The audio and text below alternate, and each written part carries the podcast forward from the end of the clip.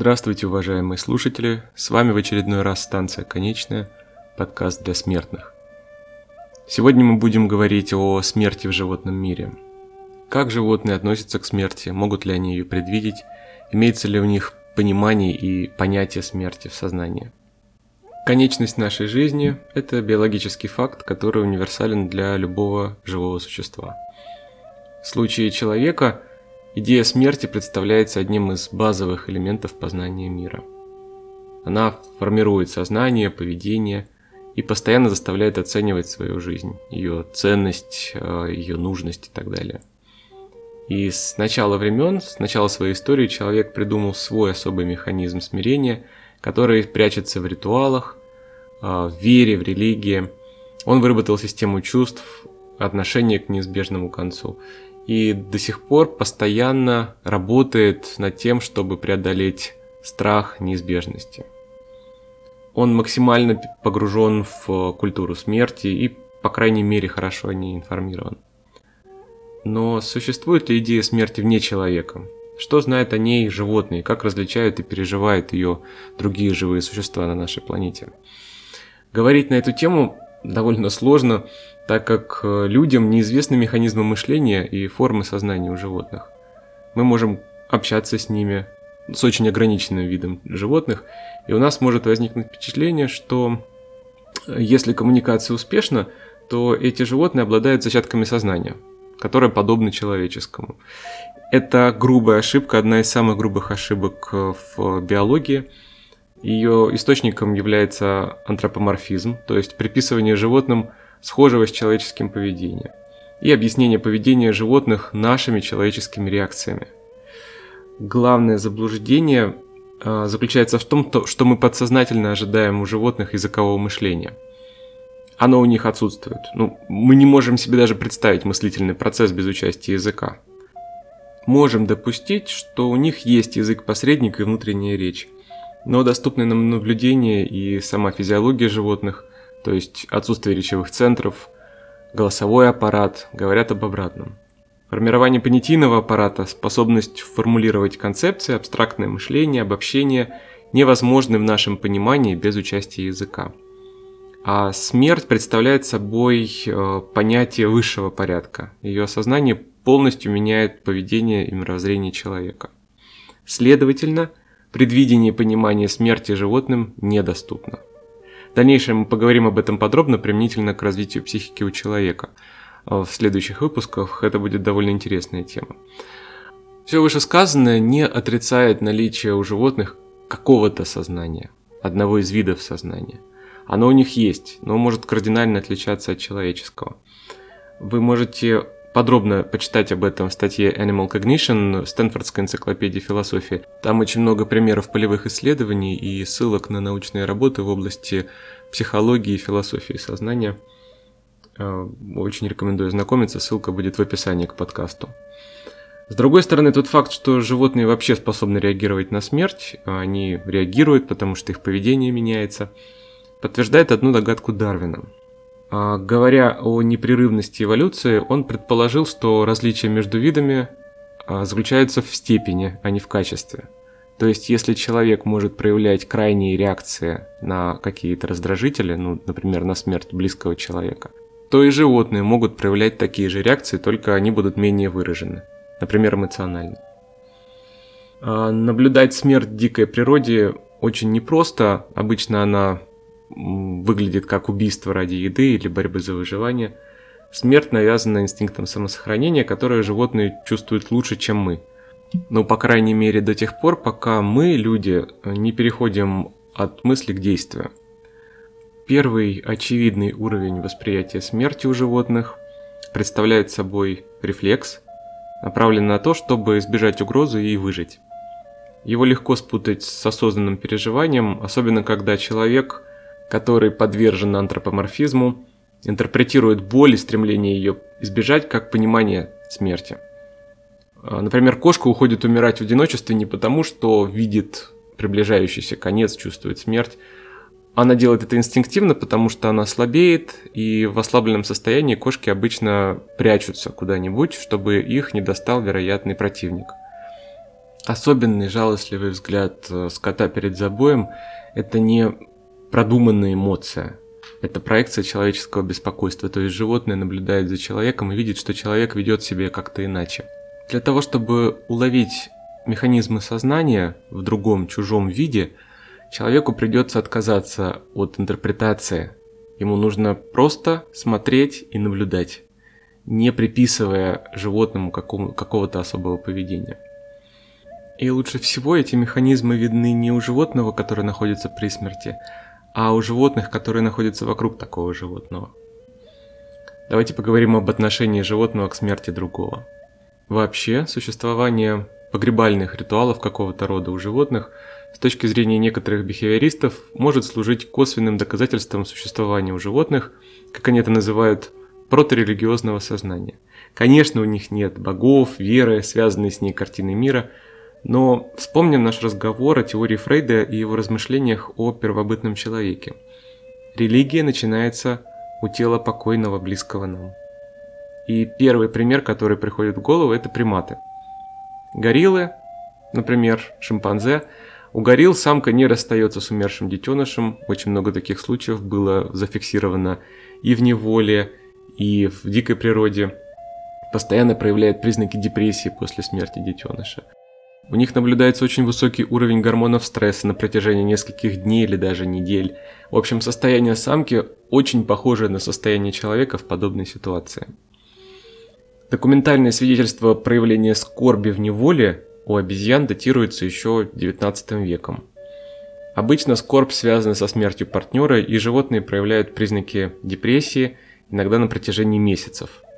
Подробно описана история смерти шимпанзе Пенси, шотландском сафари-парке. Тогда шимпанзе дежурили у умирающего сородича всей стаи. Обезьяны ночевали около нее, вели себя очень тихо, после смерти ухаживали за телом, очищали его. Дочка умершей шимпанзе дежурила около нее всю ночь после смерти. Потом стая избегала этого места довольно долго, не ночевала там, и животные вели себя очень подавленно на протяжении двух недель.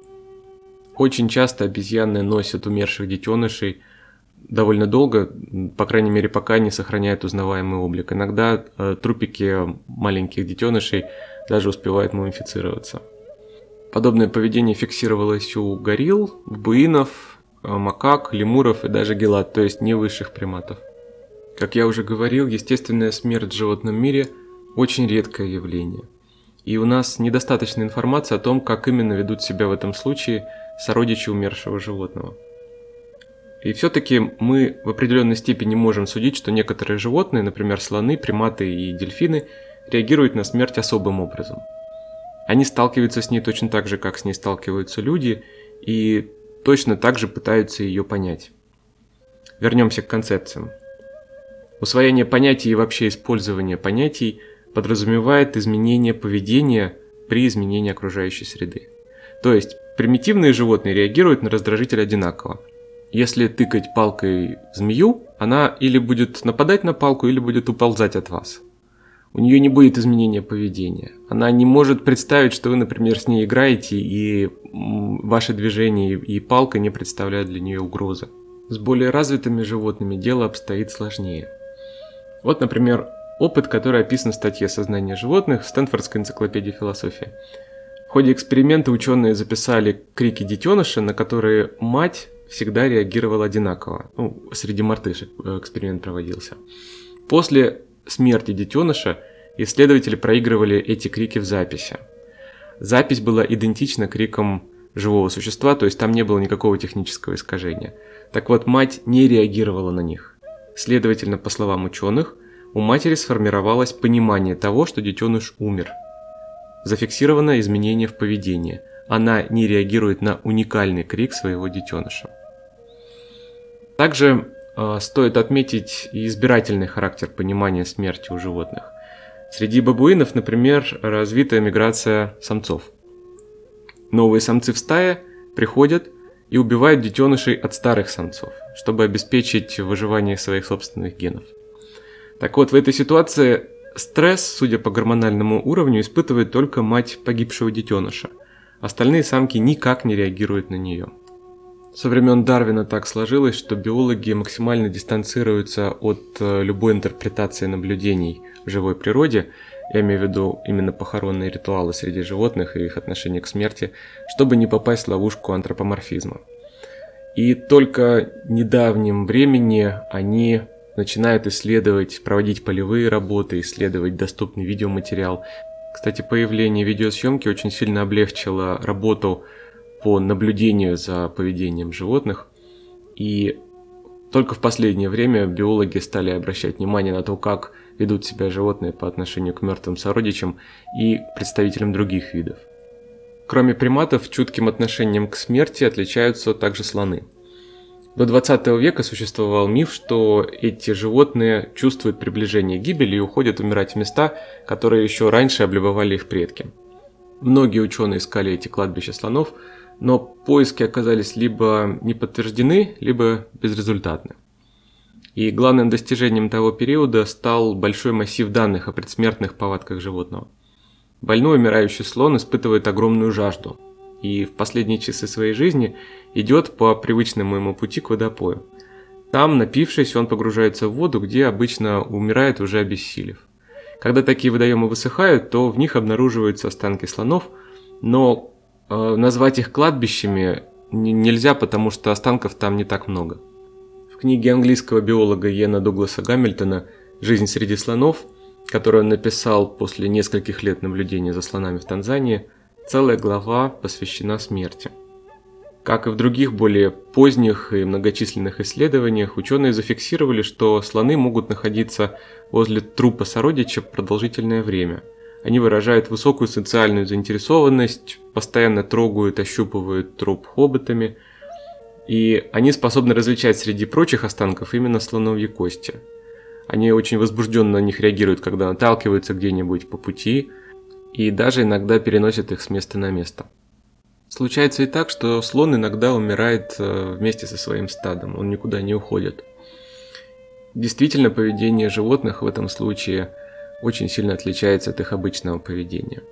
Когда слон, слон слабеет и уже не может подняться, они всячески его поддерживают, э, помогают ему подняться и хоть немного пройти дальше. Если он все-таки ложится на землю, то стадо останавливается и находится рядом с ним некоторое время, иногда в сутки или двое. Особенно интересно наблюдать, как работают родственные связи в таком случае. Животные одного стада могут оставаться у трупа дольше – но животные из других стад тоже реагируют на смерть и тоже могут посещать место смерти, э, приближаться к трупу, также реагировать, остро реагировать на его присутствие, трогать его, ухаживать за ним. Кстати, слоны тоже нередко ухаживают за своими мертвыми, они очищают тело от пыли или наоборот укрывают его листьями, землей, как бы пытаясь вот укрыть его от хищников, просто засыпать чем-то, что находится рядом. Схожее поведение также проявляют дельфины и другие морские млекопитающие. С точки зрения эволюционной биологии это неудивительно. У высокоразвитых животных, как правило, бывает мало детенышей, и для того, чтобы обеспечить им выживаемость, мать должна о них очень сильно заботиться, то есть у них должен быть обостренный материнский инстинкт и привязанный к своему детенышу. Есть масса наблюдений за дельфинами, касатками, китами, которые пытаются удержать на поверхности уже погибшего детеныша или сородича, ну, обычно детеныша.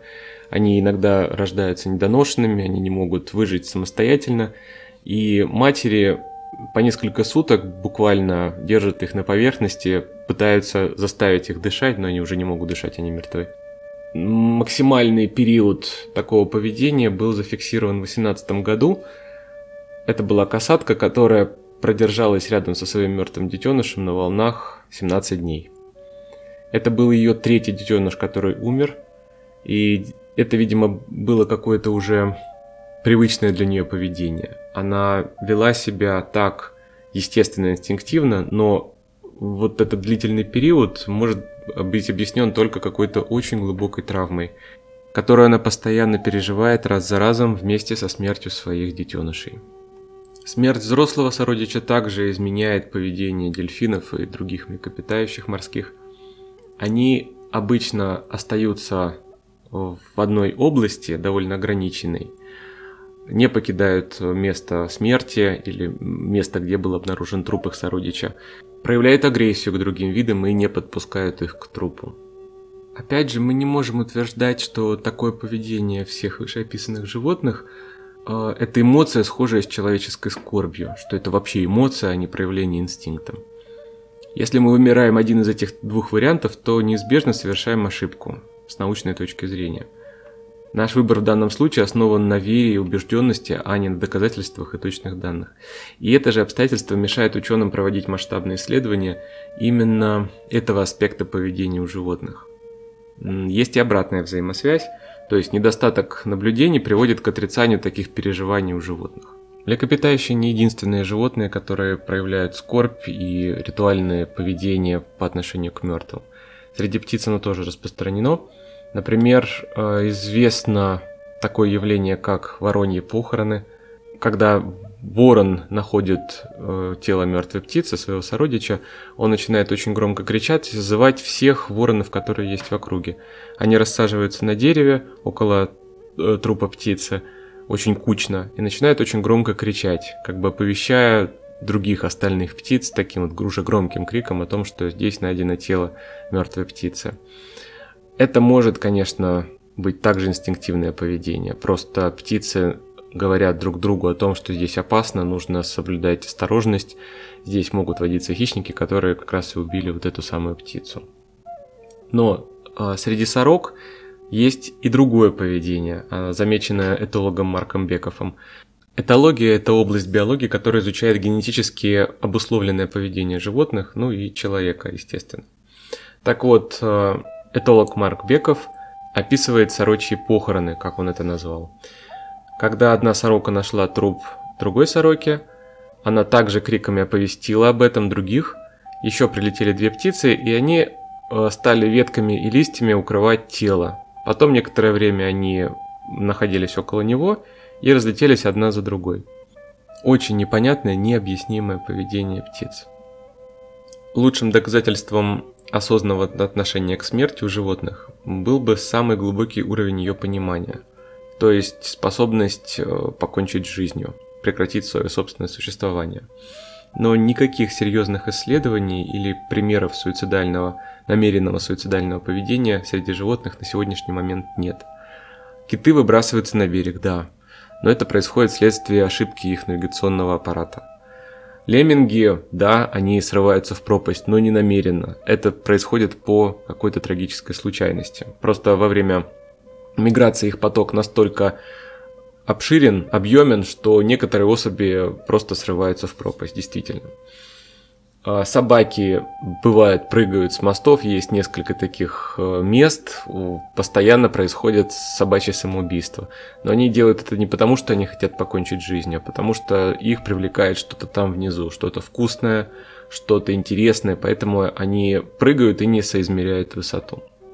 Вопрос самоубийства среди животных занимал людей очень давно, со времен античности. Во втором веке нашей эры – Греческий ученый Клавдий Элиан посвятил этой теме целую книгу. В ней он перечислил 21 случай явного суицидального поведения животных, включая дельфина, который позволил поймать себя в сети, несколько собак, отказавшихся от еды после смерти хозяев, и орла, который, цитирую, принес себя в жертву на погребальном костре своего хозяина. В XIX веке английский психиатр Уильям Лодер Линси приписывал таким животным самоубийственную меланхолию и писал, что перед суицидом те буквально впадают в состояние ярости и одержимости. В 2014 году Дункан Уилсон из Университета Манчестера опубликовал исследование, которое посвящено историческим свидетельствам случаям самоубийств среди зверей.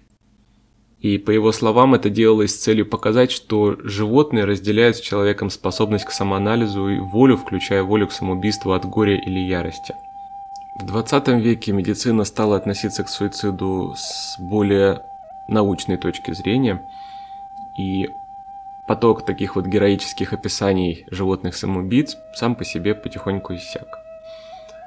Психиатр итальянского университета Кальери Антонио Прети очень тщательно изучал литературу о самоубийствах среди животных, и он говорит о том, что мы не должны попадать в ловушку вот таких вот описаний, которые связаны с человекоподобным поведением. Он изучил около тысячи исследований, которые опубликованы были в последние 40 лет, и не нашел подтверждений тому, что дикие животные могут сознательно идти на самоубийство. Случаи, которые описывал Клавдий Эллен, это просто антропоморфные сказки, по мнению Прети. Если же домашнее животное умирает вслед за своим хозяином, это может быть вызвано разрывом социальных связей. То есть животное вовсе не принимает сознательное решение умереть, оно просто было настолько привязано к своему хозяину, что не может брать еду у другого человека. И считать, что оно умерло по своей воле, как умирает человек после смерти супруга, означает просто проецировать на него романтическом духе человеческий подход, убежден Прейти. Вот здесь э, нужно подчеркнуть один очень важный факт. Стресс может повлиять на поведение животного таким образом, что это поставит под угрозу его жизнь и большинство случаев самоубийства среди животных зафиксированы в неволе, в аномальной для зверя обстановке. А, вот очень интересный случай, который произошел с одним из дельфинов, игравшим в сериале «Флиппер». Рассказывает дрессировщик Ричард Аберри, который занимался с теми дельфинами. Роль Флиппера исполняла пять дельфинов и дольше всех играла самка Кэти. Ее содержали в неволе, у нее был очень напряженный график съемок, и в конце концов у нее стали проявляться признаки депрессии, подавленное состояние, отказ от пищи. И это состояние ухудшалось, и в конце концов она просто умерла на руках у дрессировщика от асфиксии. У дельфинов дыхание устроено таким образом, что они контролируют дыхание самостоятельно, а не как люди, у которых это происходит рефлекторно. Для того, чтобы вздохнуть, дельфину нужно об этом подумать, заставить себя. Заставить себя всплыть, набрать воздух и погрузиться опять в воду. То есть она отказалась от дыхания по собственной воле. Вот такое эмоциональное состояние, тяжелая депрессия – это основная причина смерти животного. Оно отказывается от пищи, не участвует в социальной жизни, если это стайное животное. Оно становится очень вялым и не реагирует на привычные раздражители.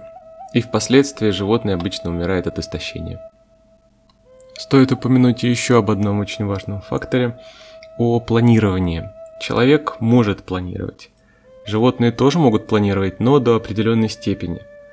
И спланировать собственное небытие животное, на взгляд современных ученых, не в состоянии. С точки зрения клинической психологии, животные действительно могут проявлять признаки скорби, совершать ритуалы, но они не боятся смерти как факта, в отличие от человека – и если ты не осознаешь свою смертность, то не можешь намеренно стремиться к прекращению собственного существования. Это довольно простая логика. И раз уж мы заговорили о способности животных планировать, нельзя не упомянуть о таком интересном явлении, как альтруизм. Самопожертвование и преодоление инстинкта самосохранения тоже являются частью альтруизма. Э, различают два вида. Истинный альтруизм, то есть тот, который мы имеем в виду, говоря о людях, они сознательно делают что-то для другого или для других, иногда ценой собственной жизни, и биологический альтруизм, который мы наблюдаем у животных. Он бывает внутривидовой и межвидовой. Такой альтруизм не имеет отношения к симбиозу, так как выгодополучателем здесь является только одна особь. В таких условиях полезность действия по отношению к другой особи превышает полезность действия по отношению к самой особи, то есть к субъекту. Это очень сложная, но действенная стратегия выживания, э, в которой до сих пор очень многое непонятного для ученых.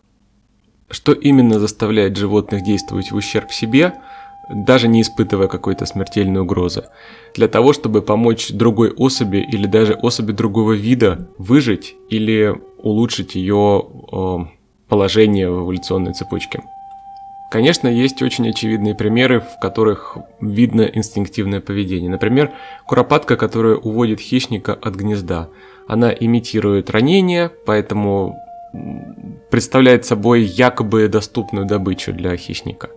И неизвестно, готова ли она действительно пожертвовать своей жизнью и сознательно идет на смерть, Или это еще один инстинкт, материнский, который в определенной ситуации подавляет инстинкт самосохранения, и тогда поведение куропатки становится подконтрольным только инстинкту, она ничего не может с этим поделать.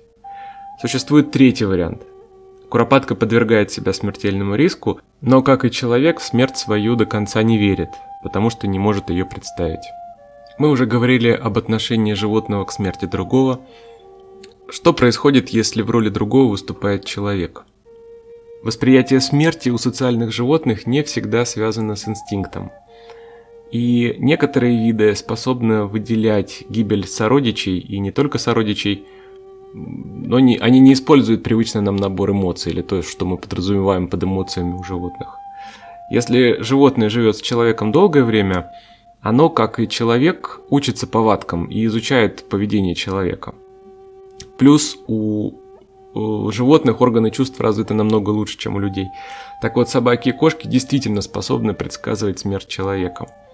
И в этом нет никакой мистики. Но в США, в домах престарелых, хосписах известно много случаев, когда собаки и кошки, чаще кошки, начинают проводить больше времени с умирающим человеком. Они предпочитают общества именно этой особи.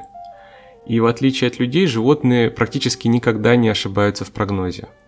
Человек может быть при смерти, но потом может пойти на поправку. Если животное, которое э, называют проводником, да, если животное проводник проводит свою большую часть времени своего именно с этим человеком, значит здесь никакого положительного прогноза быть уже не может. Очень долгое время одним из средств диагностики заболеваний у человека были запахи. И опытные врачи знали, что определенные запахи от больного означают определенные болезни. А, ну, наш, наше обоняние несовершенно, поэтому запах специфически должен быть очень сильным для того, чтобы человек его почувствовал. Животные такие запахи чувствуют намного лучше и намного тоньше. Плюс само поведение человека умирающего действительно специфично. Человек обычно теряет подвижность, он уже не ходит как раньше, он уже не передвигается как раньше. И даже лежа на постели бывает, что от слабости он практически не двигается даже лежа. То есть ни руками, ни ногами не двигает. И это поведение тоже может подсказывать животному, что человек вскоре умрет. Известно, что собаки очень часто тяжело переживают смерть хозяина. Если они видели, где умер хозяин или знают, где он похоронен, то могут очень долго находиться рядом с этим местом, где они видели его в последний раз. Это по-разному можно толковать, как привязанность, как скорбь, но скорее всего, и сейчас я возвращусь к началу нашего разговора, это связано с когнитивными способностями собак. Если они не могут оперировать понятиями в нашем понимании, то смерть для них не является необратимым процессом, собака ожидает возвращения своего хозяина. Люди тоже по-особому относятся к смерти другого, к представителю не своего вида. Обычно смерть питомца – это первое столкновение со смертью в сознательной жизни практически для каждого из нас. А у кого-то умерла собака, кошка, попугайчик, хомячок, неважно. Каждый из нас переживает такую потерю в своей жизни. Раньше или позже – может быть, несколько раз в своей жизни, мы раз за разом переживаем это состояние, состояние потери, утраты чего-то, кого-то, кто был рядом с нами какое-то время, возможно, даже довольно продолжительное время. Многие люди после утраты питомца отказываются заводить новую собаку или кошку, просто потому что они понимают, что вскоре, ну, по, сравнению с человеческой жизнью, да, им снова придется пережить такую трату. Для них это невыносимо. Это действительно очень тяжело. И с возрастом такие потери становятся все тяжелее и тяжелее для человека. Для нас смерть питомца это не просто какая-то утрата и очередная смерть живого существа. Это в какой-то степени еще и утрата части нас. Потерять существо, которое было нам благодарно, которое было к нам привязано, и для которых мы, возможно, были самыми важными существами в их жизни – действительно очень тяжело. Поэтому мы от наших домашних питомцев не избавляемся просто так. Нам приходится пройти через ритуал похорон. Мы должны с ними расстаться так, чтобы помнить их даже в последний момент.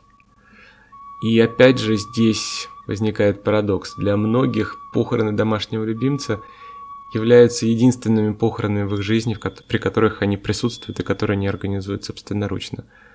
Возможно, наши питомцы, наши домашние животные – это единственные существа, которых мы хороним собственными руками, для которых мы копаем могилы, о которых мы потом грустим некоторое время. Мы действительно хороним своих питомцев, но мы не хороним своих близких. Своими руками я имею в виду. И иногда, очень часто даже, не то что иногда, очень часто мы не прощаемся со своими близкими, просто потому что у нас нет такой возможности. Мы отдалены от них современной медициной, современными ритуалами, и это действительно очень грустно. Ну что ж, на сегодня это все. Мы все еще едем до станции Конечная. Помните, жизнь прекрасна.